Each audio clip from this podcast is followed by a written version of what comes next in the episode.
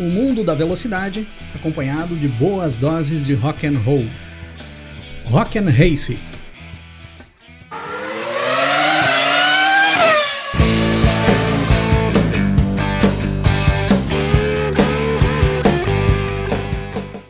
E aí, pessoal?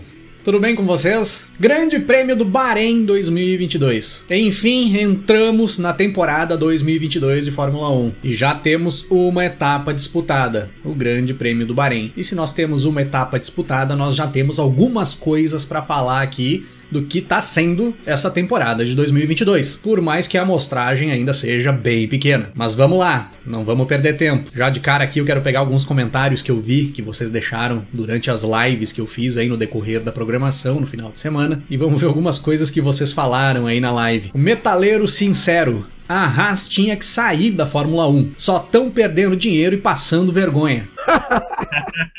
Eduardo Santana Gomes, Qualify 1 Leclerc, 2 Max, 3 Sainz. Parabéns, Eduardo. Acertou em cheio, hein? Corrida: Sainz primeiro, Gasly segundo, Russell terceiro. Nossa, conseguiu errar tudo. Observação: Max e Charles vão reviver 2019, mas com mais pimenta. Vão bater e a vitória vai cair no colo do Sainz. Aí não deu, né, parceiro? Thiago Oliveira. Max primeiro, Leclerc segundo, Gasly terceiro. Isso pro treino classificatório. Errou. Corrida, Max primeiro, Sainz segundo, Leclerc terceiro. É, acertou Sainz segundo aí, né? Pra não ficar zerado. E esse é certeiro, Mazepin nem vai largar. Ah, Thiago, aí é roubada a máquina, né? Aí não tá valendo. Ah, não, aí não. Emerson Sperb, parceirão aí, membro do canal. Verstappen vai ser pole.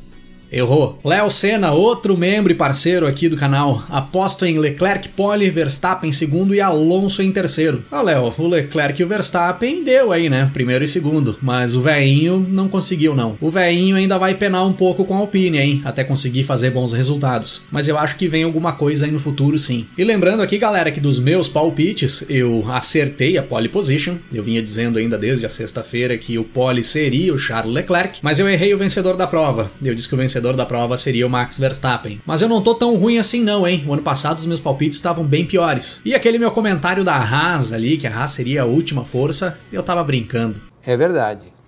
Quer dizer, às vezes não. Pessoal, enfim, nós tivemos a abertura do Campeonato Mundial de Fórmula 1 2022. Sem sombra de dúvidas, a temporada mais aguardada dos últimos 10 anos da Fórmula 1, principalmente por conta dessa grande mudança no regulamento. Todo mundo muito ansioso para saber como os carros iriam se comportar na pista, quem iria subir desempenho e quem iria perder desempenho em relação às temporadas passadas. E como de praxe, nós vamos direto aqui para os destaques do final de semana do Grande Prêmio do Bahrein, começando lá no treino classificatório do sábado. No que Q1 nós tivemos já grandes surpresas em relação ao que se esperava, principalmente em relação ao que se viu nos testes de pré-temporada. Nós tivemos as duas Aston Martin caindo no Q1, tanto o Stroll quanto o Hulkenberg, que substituiu o Vettel nesse final de semana, pois o Vettel positivou para Covid, acabaram não passando para o Q2. E a princípio se imaginava que a Aston Martin, pelo menos para o Q2, passaria sem muitas dificuldades. Tirando o Huckenberg, claro, que estava totalmente fora de forma, estava frio, não tinha pilotado ainda esses carros. Mas o Stroll se imaginava que passaria. E o Huckenberg acabou classificando ainda na frente do Stroll. O Daniel Ricardo também ficou por ali mesmo, com a McLaren, e isso também foi uma surpresa. E claro, a maior surpresa do Q1 foi nós não termos as Haas caindo ali naquele momento. Depois de toda a temporada de 2021, nós tivemos as duas Haas Haas passando para o Q2. Já foi uma bela surpresa nos primeiros minutos da temporada 2022, mostrando de cara já uma grande evolução na equipe que no ano passado não conseguia sair das duas últimas posições do grid. E aí nós vamos para o Q2 do sábado, que eu já deixo aqui de cara um destaque positivo pro Mick Schumacher, classificando com a sua Haas na 12ª posição. Destaque negativo pro Lando Norris, que ficou apenas em 13º,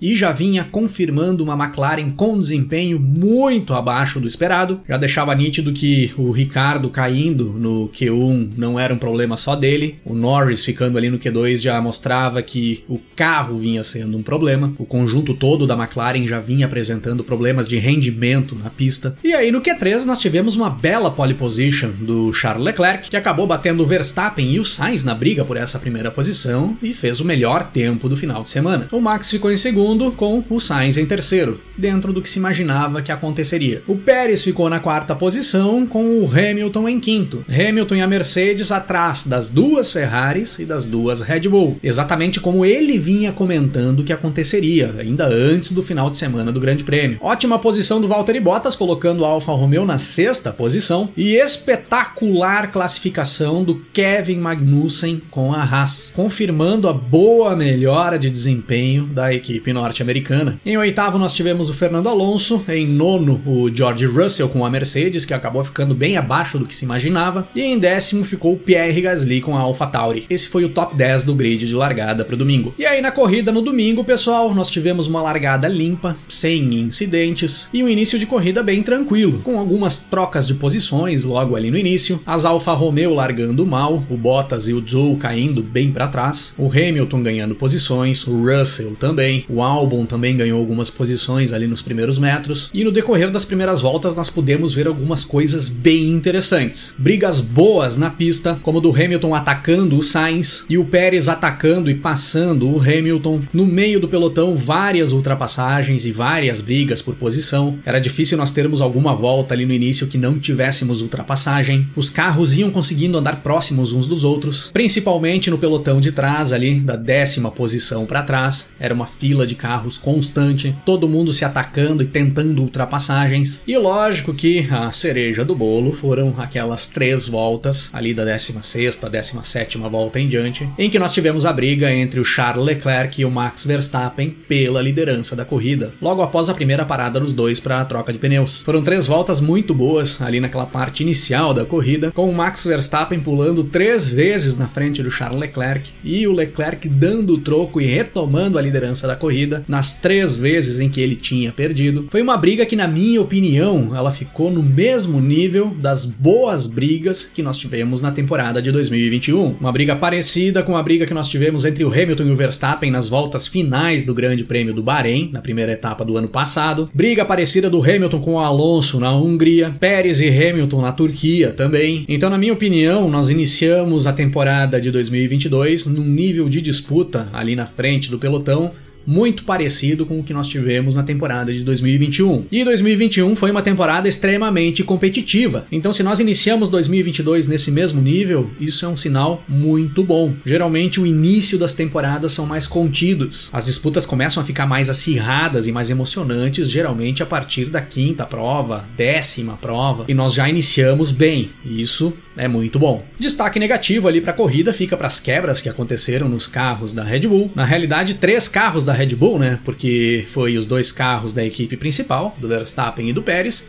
e o carro do Gasly, da AlphaTauri. Dos quatro carros que o grupo Red Bull bota na pista, três não chegaram até o final da prova. E aí, no final das contas, nós fechamos as 57 voltas do Grande Prêmio do Bahrein, com o Leclerc na primeira posição, o Carlos Sainz em segundo e o Lewis Hamilton em uma boa terceira posição. O Leclerc dominou toda a corrida, ele conseguiu se impor quando teve um duelo, quando teve a sua primeira posição ameaçada, manteve ela no braço e sabendo utilizar bem o carro que ele tem em mãos, que é um carro bom, não deixou os demais adversários se aproximarem dele no decorrer da prova, fez pole, vitória e volta mais rápida. Mereceu e mereceu demais a vitória o Charles Leclerc nessa primeira prova de 2022. O Carlos Sainz chegou na segunda posição, também fez uma boa prova, dentro do que podia se esperar dele. Entre o Leclerc e o Sainz, dá para ver que o Sainz está com um pouco mais de dificuldade para conseguir tirar o máximo desse carro da Ferrari, mas eu acredito que em poucas provas aí ele já deva estar no 100% dele também. O Lewis Hamilton Hamilton buscou um pódio chegando na terceira posição e foi um prêmio a todo o esforço que ele teve no decorrer do final de semana para conseguir tirar alguma coisa desse carro da Mercedes que visivelmente tá problemático. E esse pódio acabou compensando bastante esse esforço que o Hamilton fez. Foi um pódio muito merecido para Lewis Hamilton nesse Grande Prêmio do Bahrein. O George Russell ficou na quarta posição e na minha opinião foi uma boa prova do Russell para ser a primeira corrida dele com a Mercedes. Terminou logo atrás do Hamilton e dentro do intervalo de posições em que ele deve se manter no decorrer da temporada, que na minha opinião é dentro das seis primeiras posições. E Kevin Magnussen cruzou a linha de chegada na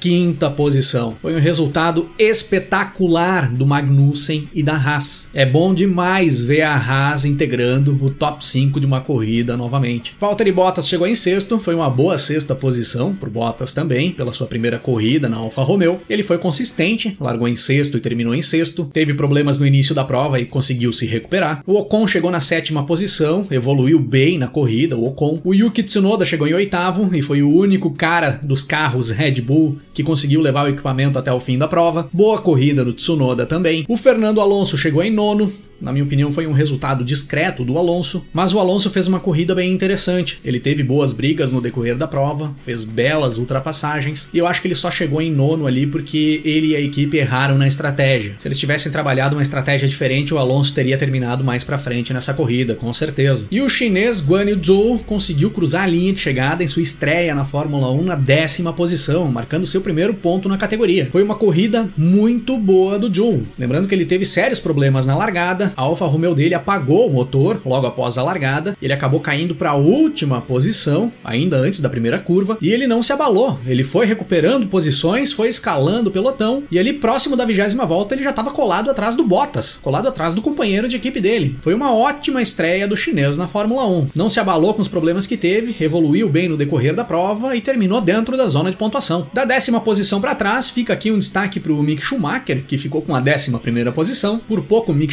Schumacher não pontuou. Quase teve a corrida dele prejudicada com um toque que ele teve ali com o Ocon no início da prova. Acabou rodando, mas conseguiu se manter na pista. Fez boas brigas no decorrer da prova, fez boas ultrapassagens e terminou em uma décima primeira posição. Considerando que é a primeira prova que ele corre com um carro que não é o pior do grid, foi um bom resultado do Mick Schumacher. E claro, um grande destaque negativo fica para as duas McLarens terminando a prova lá atrás. O Ricardo na 14 quarta posição e o Lando Norris em 15 Ninguém esperava, antes do início desse final de semana, que nós veríamos a McLaren tão mal. Nós esperávamos que pelo menos um dos carros terminaria a prova no top 10, naturalmente, mas as coisas se mostraram bem complicadas para a equipe inglesa nessa primeira etapa. E eu vou trazer aqui para vocês as minhas primeiras impressões após essa primeira corrida, após o Grande Prêmio do Bahrein 2022. Essa prova nos dá uma impressão de que, a princípio, nós já temos as duas pontas do pelotão meio que definidas. Nós temos três equipes integrando a ponta da frente e três equipes integrando a ponta de trás. Nós temos Ferrari, Red Bull e Mercedes mais destacadas na frente do pelotão. A impressão que ficou é que essas são as três equipes que vão ficar sempre dentro das seis primeiras posições, ou dentro das oito primeiras, podemos dizer assim, porque é possível que tenhamos sempre surpresas por ali, como tivemos o Magnussen, o Bottas nesse final de semana. E lá no fundo do pelotão, a princípio, nós temos Aston Martin, Williams e McLaren. Essas são as duas pontas do pelotão que parecem estar formadas agora nesse início de temporada. A princípio, a Ferrari Ferrari desponta como sendo a principal força. Mas não tem como bater o martelo agora e definir isso, definir que a Ferrari é a melhor. Nada impede de o carro da Red Bull ter melhor desempenho agora nas próximas pistas. E até mesmo a Mercedes. Pode ser que nós tenhamos pistas aí que a configuração do carro da Mercedes vai se encaixar bem. Então, para nós entendermos quem realmente vai despontar na frente aí nessa temporada, nós precisamos de mais algumas etapas. Nessa primeira, a Ferrari se mostrou superior. Outro detalhe que é interessante citar aqui: se alguém achava que a Mercedes vinha blefando nos testes e nos treinos livres, essa dúvida já foi respondida nessa primeira etapa, né, pessoal? Não teve blefe nenhum. A Mercedes vem tendo problemas sim com o carro, mas a Mercedes tem tudo para conseguir melhorar esse projeto e fazer ele ir para a ponta do pelotão, fazer ele ser um carro competitivo para brigar por vitórias. Eles têm estrutura, têm equipe técnica e podem dar retorno, eu diria que até em curto a médio prazo, para fazer esse carro ser um carro competitivo. Em compensação, a McLaren eu vejo grandes chances de passar a temporada toda lá no fundo do pelotão. Eles vinham falando ainda antes do final de semana do Grande Prêmio do Bahrein que eles estavam sofrendo com problemas na refrigeração dos freios. Mas não é só isso. A McLaren está com sérios problemas de aerodinâmica no carro. Ah, mas a Mercedes também está com problemas de aerodinâmica. Sim, só que a Mercedes trabalhar para melhorar o conjunto dela é uma coisa. A McLaren trabalhar para melhorar o conjunto é outra. Eu vejo possibilidade da Mercedes melhorar o conjunto dela. Vejo também possibilidades da McLaren melhorar, mas os problemas da McLaren são bem piores do que os problemas da Mercedes e a McLaren não tem uma equipe técnica do tamanho que a Mercedes tem. Então eu vejo grandes possibilidades da McLaren ser uma equipe de final de grid esse ano. Mas eu ainda não vou tirar grandes conclusões. Vamos esperar mais algumas etapas para a gente definir o que vai ser a McLaren desse ano. A Red Bull veio apresentar problemas exatamente exatamente na hora errada, quando não poderia apresentar. Deveriam ter identificado esses problemas que eles tiveram dentro do Grande Prêmio do Bahrein lá nos testes da pré-temporada. A Red Bull foi a terceira equipe que mais fez quilometragem nos testes. E dentro desses testes, eles deveriam ter feito mais simulação de corrida, que pelo visto não fizeram. Se eles tivessem feito, eles teriam identificado esses problemas. E os principais problemas que a Red Bull teve em relação ao carro do Verstappen e do Pérez foi em relação à troca do combustível para esse ano. E eles deveriam ter identificado que alguns componentes do carro trabalhariam de forma diferente com esse novo combustível. E se identifica isso fazendo simulação de corrida. Lógico que não foi só isso, né? O Verstappen teve problemas no sistema hidráulico de direção do carro, além de ter o problema no combustível, né, que foi um problema numa bomba de combustível ocasionada pela queima do novo combustível, desse combustível que tem mais etanol. E o Verstappen vinha tendo problemas de aquecimento no conjunto também. O Pérez, a princípio, teve só o problema na bomba do combustível. O Verstappen, a princípio, apresentou mais problemas do que o Pérez. Só que assim, pessoal, iniciar uma temporada com problema de confiabilidade no conjunto é ruim. O teu carro até pode não estar tá andando tudo que tu quer que ele ande, mas ele tem que estar confiável. Tu não pode entrar na pista com um carro imaginando que ele possa quebrar a qualquer momento. A confiabilidade vem em primeiro lugar. E aí, na minha opinião, a Red Bull errou. Se tivesse acontecido somente com um carro,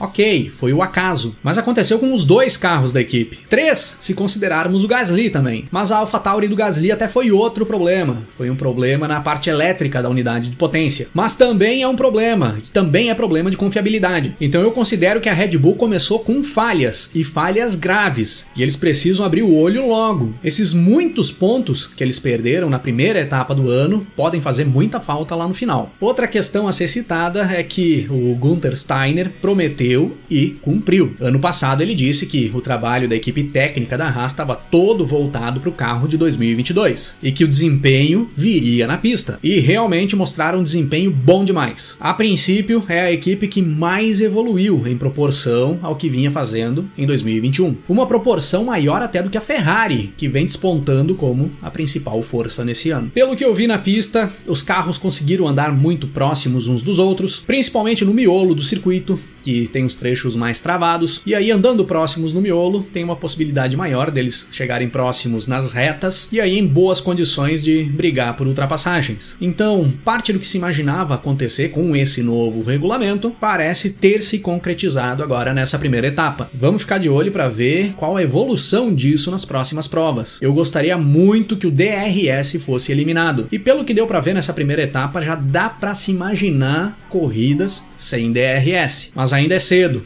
Vamos esperar mais um pouquinho para ter uma opinião mais concreta. Eu gostei também da necessidade das equipes fazerem 2 a 3 pitstops. Na minha opinião, de 2 a 3 pitstops é o número ideal de paradas para elevar o nível de competição dentro da pista. Tu abre mais possibilidades de se mexer com a estratégia dos carros no decorrer da prova. Além de, claro, cada parada gera mais tensão em toda a equipe e até mesmo nos pilotos, gera possibilidades de acontecer mais erros por ali, todos estão sujeitos a problemas em cada parada que venha fazer, e isso gera mais emoção, na minha opinião. Então eu gostei dessa necessidade dos pilotos terem que fazer até três paradas para conseguirem terminar a corrida em bom desempenho. E a princípio é isso, pessoal. Análises mais profundas sobre os pilotos e sobre as equipes eu vou fazer somente após a quinta etapa da temporada. Vamos dar um tempo para todo mundo se adaptar a esse novo regulamento, para pegar bem o jeito do carro, para as equipes conseguirem ir resolvendo aos poucos os problemas que elas vêm enfrentando agora no início da temporada. E aí sim, após a quinta etapa da temporada, nós vamos para análises mais afinadas em relação aos pilotos e às equipes do Campeonato Mundial. E considerando os desempenhos dos pilotos nesse Grande Prêmio do Bahrein 2022,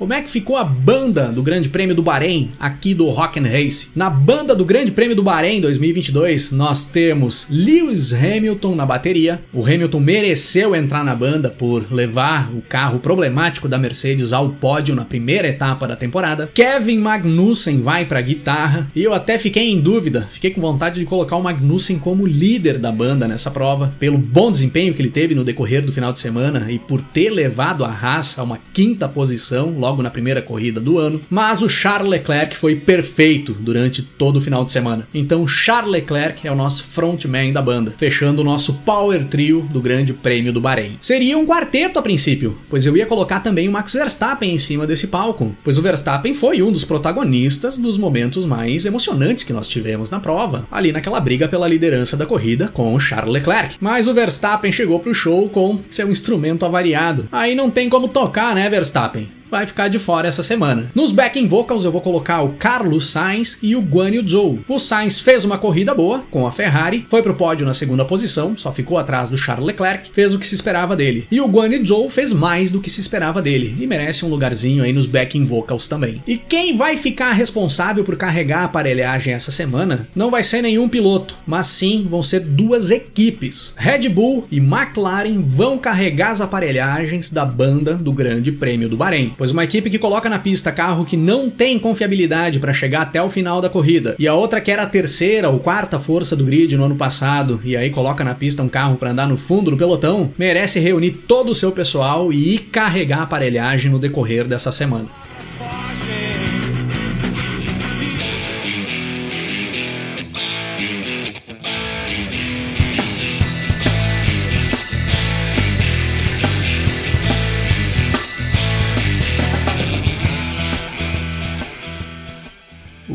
Grande Prêmio do Bahrein de Fórmula 1 foi disputado pela primeira vez lá na primeira metade dos anos 2000, mais especificamente no ano de 2004. E nesse mesmo ano era lançado o álbum The Libertines, o álbum homônimo dos britânicos do Libertines, que fizeram certo sucesso nas rádios brasileiras lá naquela época, ali em 2004 e 2005 com o single Can't Stand Me Now, que é desse mesmo álbum, é a faixa 1 do álbum The Libertines, o segundo álbum lançado pela banda até então. Mas o The Libertines não se resume apenas a Can't Stand Me Now. O álbum é todo de muita qualidade e traz uma produção no melhor estilo garage rock que a gente pode encontrar por aí. Fica como dica aí pra galera então que gosta de um som com umas guitarras mais sujas, uma bateria mais crua e uma pegada de rock inglês. The Libertines, lançado no ano de 2004.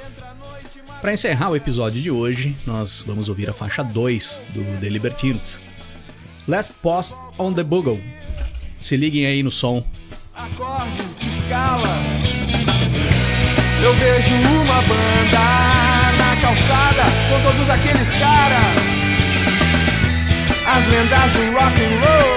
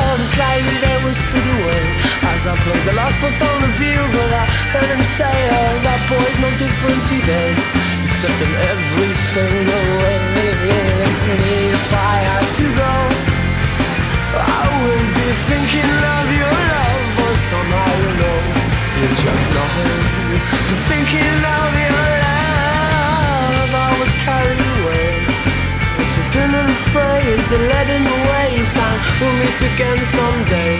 Oh my boy, there's a price to pay if I have to go. I will be thinking of your love, but somehow you know I don't know how, but you know. Thinking of your